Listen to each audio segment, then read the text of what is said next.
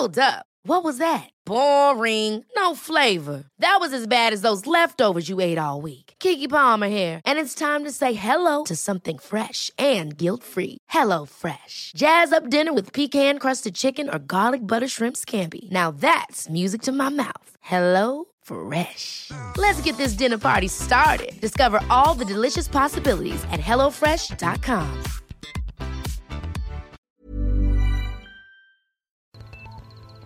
Para Kyle Miller, fundador de la fintech Nelo y ex ejecutivo de Uber, el México de hoy es muy parecido a la India de hace un lustro. La informalidad, la no bancarización y el uso de efectivo aún marcan el compás de la economía nacional. Sin embargo, también hay una alta demanda de tecnología, un marco legal de avanzada y un robusto ambiente emprendedor.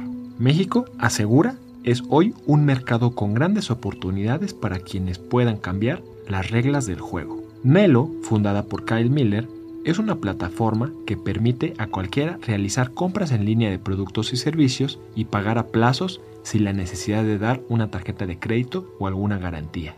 Los usuarios se registran en la plataforma y luego de un proceso de verificación de identidad pueden realizar pagos de servicios a través de una línea de crédito que inicia en los 300 pesos sin aval.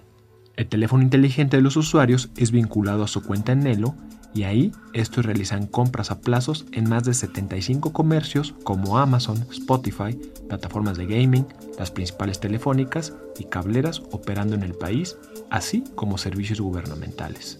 Finalmente los usuarios realizan su pago más una comisión mediante una clave interbancaria antes de la fecha programada y esto incide en un aumento de la línea de crédito cada mes. Si bien ya existen fintechs que habilitan la compra en línea mediante tarjetas virtuales o físicas, el componente de pagos a plazos es el principal diferenciador de Nelo dentro del mercado fintech.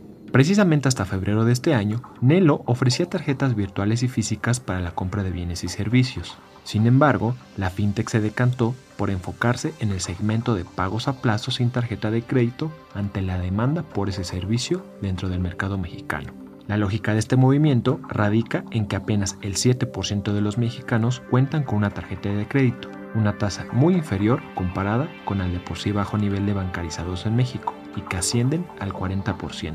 Para Disruptores, este emprendedor neoyorquino habla de por qué eligió a México como la base de sus operaciones, hacia dónde se está moviendo el mercado y qué se necesita para que la promesa de un país más bancarizado y digital se materialice. Esto es Disruptores, yo soy Eric Ramírez, comenzamos. Disruptores. Nello, what we are is we're a buy now, pay later company. Somos una empresa de compra ahora, paga después. Nuestra misión es posibilitar el comercio digital en México y el resto de América Latina y la forma en que lo hacemos es ofreciendo financiación en el punto de venta para los clientes. Esto significa que los clientes pueden optar por pagar un artículo a plazos, lo cual es bueno para los clientes porque les ofrece flexibilidad financiera y los empodera. Y también es bueno para los comerciantes porque aumenta la conversión en la caja y el tamaño promedio de la canasta and the average size of the basket. Primary customers, they do have bank accounts. Nuestros principales clientes tienen cuentas bancarias, pero muchos de ellos no tienen acceso a tarjetas de crédito formales o no son convenientes para ellos. Alrededor del 40% de la población adulta tiene una cuenta bancaria, pero solo alrededor del 7% de los adultos tiene una tarjeta de crédito. Por lo tanto, ofrecemos este producto de crédito a muchas personas que ya están bancarizadas, pero no tienen una tarjeta. But um, don't have a credit card. I think the primary impact it has on people is it's very expensive. Creo que el principal impacto que esto tiene en las personas es que es muy caro. Si vives offline solo pagando con efectivo, estás pagando un impuesto cada vez que ingresas y sacas dinero de un formato digital a efectivo. Estás pagando un servicio y una tarifa. Cuando retiras dinero del cajero automático, dependiendo de tu tipo de cuenta, también estás pagando una tarifa. Y creo que esa es una combinación del impacto que tiene. Hace que sea difícil ahorrar dinero porque todos estos son un impuesto continuo muy costoso, ya que estás moviendo dinero dentro y fuera del efectivo hacia los pagos digitales. Y por lo tanto, tiene un impacto negativo en aquellos que dependen únicamente del efectivo. Rely just on cash. Nuestro primer producto al inicio era ofrecer una tarjeta de pago electrónico, similar a una tarjeta de débito. Una cuenta en la que la gente podía mover dinero y pagar sus servicios. Y lo que descubrimos a mediados del año pasado es que los préstamos eran el producto que la gente realmente amaba. Lo que decidimos hacer fue concentrarnos y redoblar esfuerzo en lo que estaba funcionando. Estoy muy feliz de haber tomado esta decisión y decidimos a mediados de enero que íbamos a hacer este cambio. Hemos crecido mucho más rápido y estoy feliz de que hayamos tomado la decisión de centrarnos en el producto que estaba resolviendo un problema real para nuestros clientes. What we have found is that because meses sin intereses are paying in plazos. Lo que hemos descubierto es que meses sin intereses y pagos a plazos son tan comunes en México que es más fácil explicar este producto a los comerciantes y clientes en comparación con otros mercados. Así que esto nos ha sorprendido gratamente. Es fácil explicar la propuesta de valor y resuena entre los clientes, que se enfrentan a desafíos. Creo que cada vez que se trata de crédito, debes de tener cuidado al administrar las pérdidas. Debes tener sistemas para verificar la identidad, asegurarte de que los clientes a los que estás prestando dinero estén dispuestos y puedan pagar, y asegurarse de que les brindes flexibilidad financiera y no contribuyas a la compra de algo inútil. Así, tenemos 75 comerciantes de nuestra aplicación y luego vamos a tener varios comerciantes de comercio electrónico que se lanzarán en las próximas semanas. La respuesta ha sido muy positiva.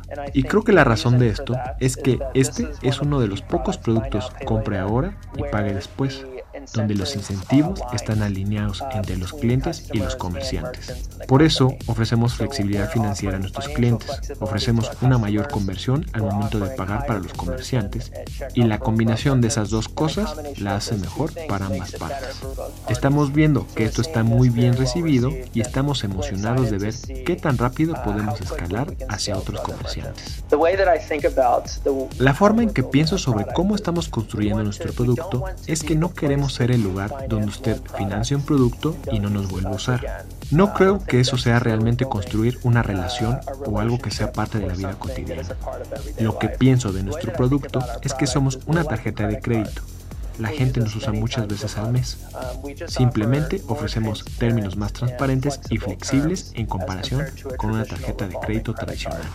Entonces, la forma en que hacemos que esto se parezca más a una tarjeta de crédito es que intentamos trabajar y formar alianzas con tantos comerciantes como sea posible, para que alguien que pueda usar Nelo al momento de pagar lo haga en todos sus negocios favoritos.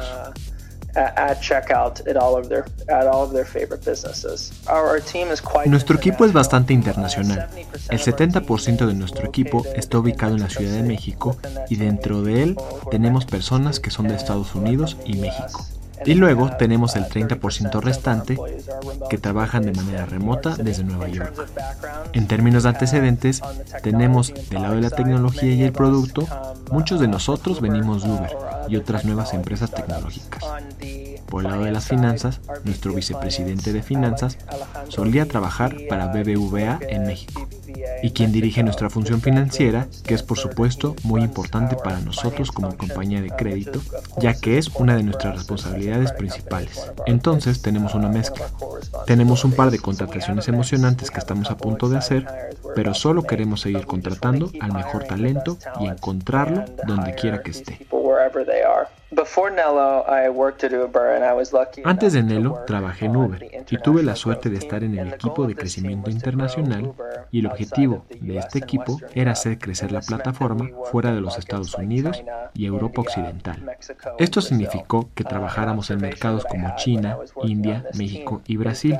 Y una observación que tuve cuando trabajaba en este equipo es que el panorama del comercio digital y las finanzas digitales era muy diferente según el mercado. Entonces, los productos que estábamos construyendo para crecer fuera de los Estados Unidos eran productos de pago para los viajeros y los conductores.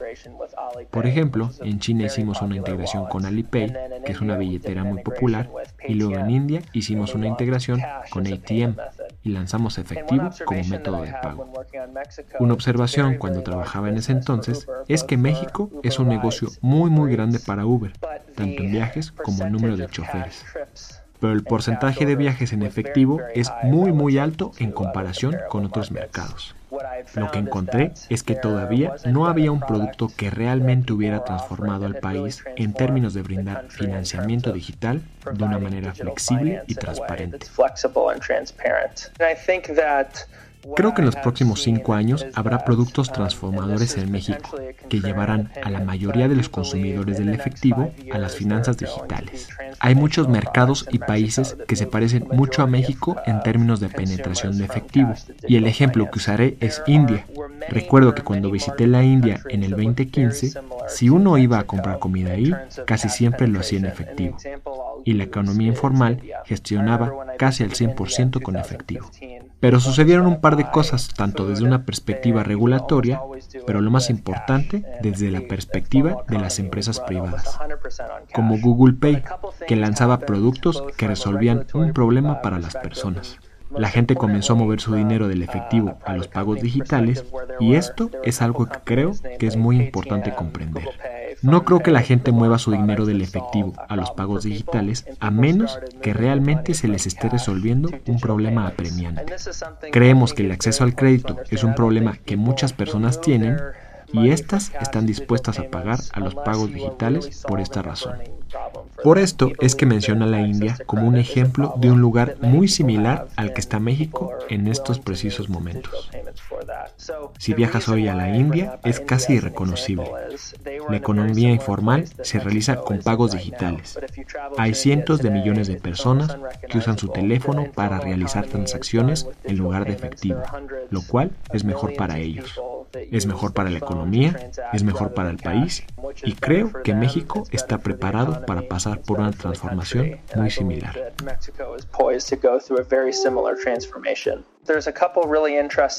Creo que hay un par de líneas de productos realmente interesantes y la primera y la más poderosa es el crédito. Es por eso que Nelo está trabajando en esta línea, simplemente brindando a las personas la oportunidad de hacer más tercias sus finanzas, de poder absorber gastos inesperados o posibles fluctuaciones en sus ingresos. Por eso creo que el crédito es un producto muy popular, también para ahorros y pagos. Si puedes brindar a las personas un lugar seguro para mover su dinero y almacenarlo, creo que eso es algo muy valioso para los consumidores. En México hay margen para la mejora y algunos de los retos a los que nos enfrentamos, especialmente los acreedores, creo que es la verificación de identidad, no solo para el crédito, sino para todo lo que se relacione con el movimiento de dinero. Una forma más sólida de identificar la identidad de alguien creo que es muy importante. Creo que para el crédito es importante que se obtengan perfiles más sólidos para los buros de crédito y así se puedan ofrecer tasas de crédito más competitivas. Esto es muy importante y parece que el gobierno y los reguladores están fomentando esta competencia. Entonces, sí, existen desafíos, pero los más grandes emprendedores de las empresas más innovadoras realmente van a desbloquear mucho más valor para los clientes en México. Si se observa la tasa de devolución de cargo de las tarjetas de crédito y débito y la tasa de fraude, la relación es bastante alta en México. Hay muchos factores que contribuyen a eso. Creo que existe una gran presión de fraude en términos de verificación de identidad, pero esa es la responsabilidad de las empresas de tecnología. Mi primer papel en Uber fue trabajar en el fraude para China. Fui el líder del equipo de fraude y verificación de identidad en aquel país y me aseguré de que nuestros clientes fueran únicos y no la misma persona iniciando sesión varias veces a través de diferentes tarjetas. Esto fue una gran parte de nuestro trabajo y lo resolvimos con tecnología. Entonces, con En realidad vemos este problema como una de nuestras ventajas competitivas, porque ya hemos lidiado con la identidad y el fraude y el robo antes. Y creo que esto es algo muy importante para nuestra estrategia. El futuro del comercio digital y la forma en que las finanzas funcionan en el futuro es que el teléfono inteligente sea en realidad una huella digital sólida, mucho más difícil de replicar en comparación con incluso una credencial del INE o cualquier identificación nacional que tú uses. Así, es más difícil de replicar un dispositivo real Por lo tanto, confiamos en gran medida en una serie de características dentro de los teléfonos para asegurarnos de obtener una imagen precisa de nuestros clientes y verificar que son quienes dicen ser. Cuando estaba haciendo la comparación con la India antes, una de las innovaciones clave que impulsó el gobierno indio fue esta base de datos biométrica para la verificación de identidad. Y en realidad fue increíble lo rápido que lo lograron hacer. De 3 a 5 años para identificar al 95% de su población y conectar su número de teléfono a su iris y otros identificadores biométricos. Creo que usar tecnología como el gobierno mexicano plantea hacer mediante la Base Nacional de Datos Biométricos que recientemente ha propuesto es importante para tratar de resolver este problema a nivel central a través del gobierno. Soy un gran partidario de soluciones como esta. Si existe un protocolo central sobre cómo verificar la identidad de alguien y se desarrolla la tecnología correctamente y que sea interoperable entre productos, creo que esto puede ser muy útil.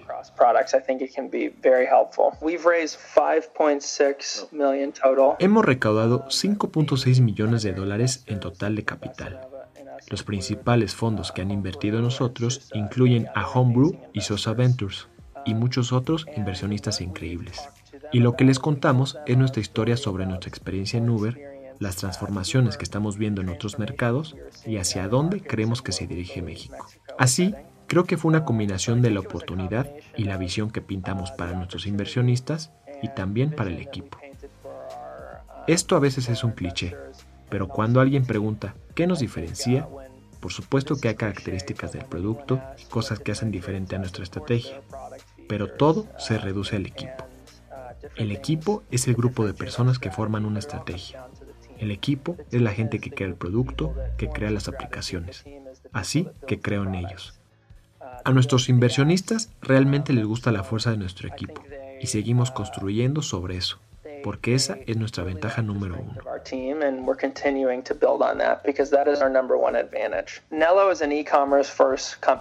Nelo es una empresa de comercio electrónico principalmente. Todos nuestros comerciantes solo ofrecen productos digitalmente. Creo que lo que hizo la pandemia es que de repente cambió los hábitos de muchas personas. Mientras que antes usaban efectivo para una transacción específica, ahora están usando pagos digitales para ejecutar esas mismas transacciones. Descubrieron que quizás sea más conveniente, sea más seguro y más barato.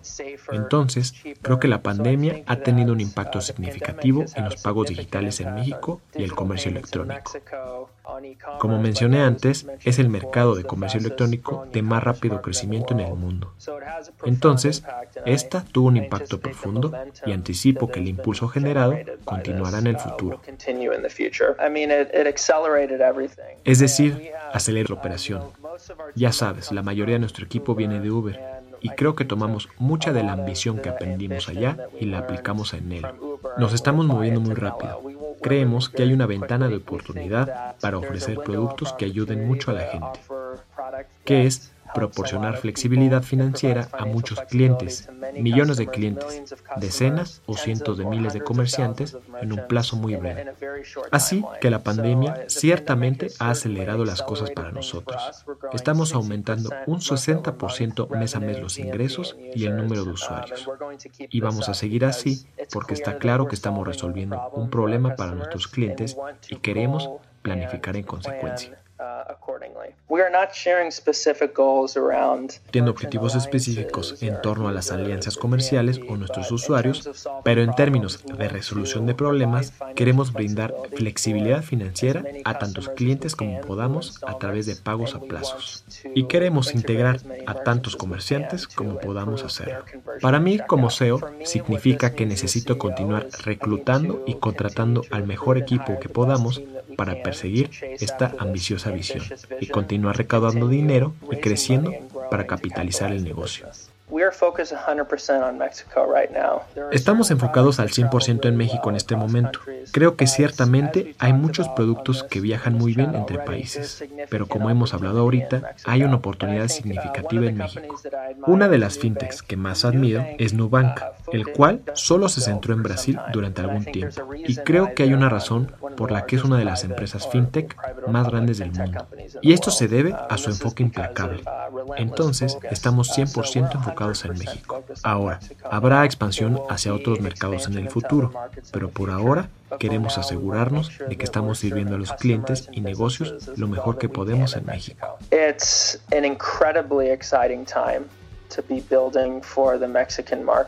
Es un momento increíblemente emocionante para construir para el mercado mexicano es una de las economías más grandes del mundo, tiene los números de comercio electrónico de más rápido crecimiento, la mayoría de las personas son nativas digitalmente, lo que significa que han tenido un teléfono inteligente durante algún tiempo. Y creo que esta transformación sucederá en los próximos 3 a 5 años, donde el México que la gente ve ahora se transformará por completo y será eficiente para todos en el país, para los clientes, para las empresas y para el gobierno. Así que creo que es un momento maravilloso para construir en México. Lo estamos viendo reflejado en la inversión de capital de riesgo que ha estado sucediendo para las empresas que construyen en el país y otros países de América Latina. Pero más allá de esa inversión, creo que el momento en términos de la voluntad de la población para adoptar estos nuevos productos es ideal a la hora de que se les resuelve un problema lo omnipresentes que son los teléfonos inteligentes y la regulación vigente que permite la competencia. Creo que será un momento muy especial y se volverá aún más interesante a lo largo de los años. Para mí, especialmente en FinTech, habrán un par de empresas que realmente transformarán la forma en que las personas viven sus vidas. Y estamos muy emocionados de ser parte de esto, porque al final el ganador será el cliente y el comerciante. Y es por eso que todos están construyendo estas empresas. Así que tenemos suerte de perseguir esta oportunidad y estamos emocionados de seguir avanzando. Gracias por escucharnos. Si hay alguna empresa disruptiva de altos vuelos o algún emprendimiento del cual quieras escuchar, no dejes de escribirnos a podcast.om.com.mx o en Twitter en podcastom. Te invitamos a suscribirte a nuestro podcast hermano Periodismo en Riesgo con Marta Ramos y Alejandro Jiménez en los que comentan casos en los que la libertad de expresión se vio afectada. Esta es una producción de la Organización Editorial Mexicana.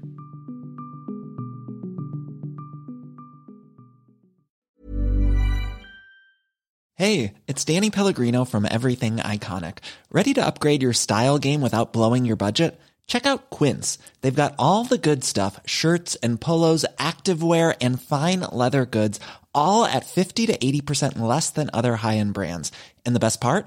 They're all about safe, ethical, and responsible manufacturing.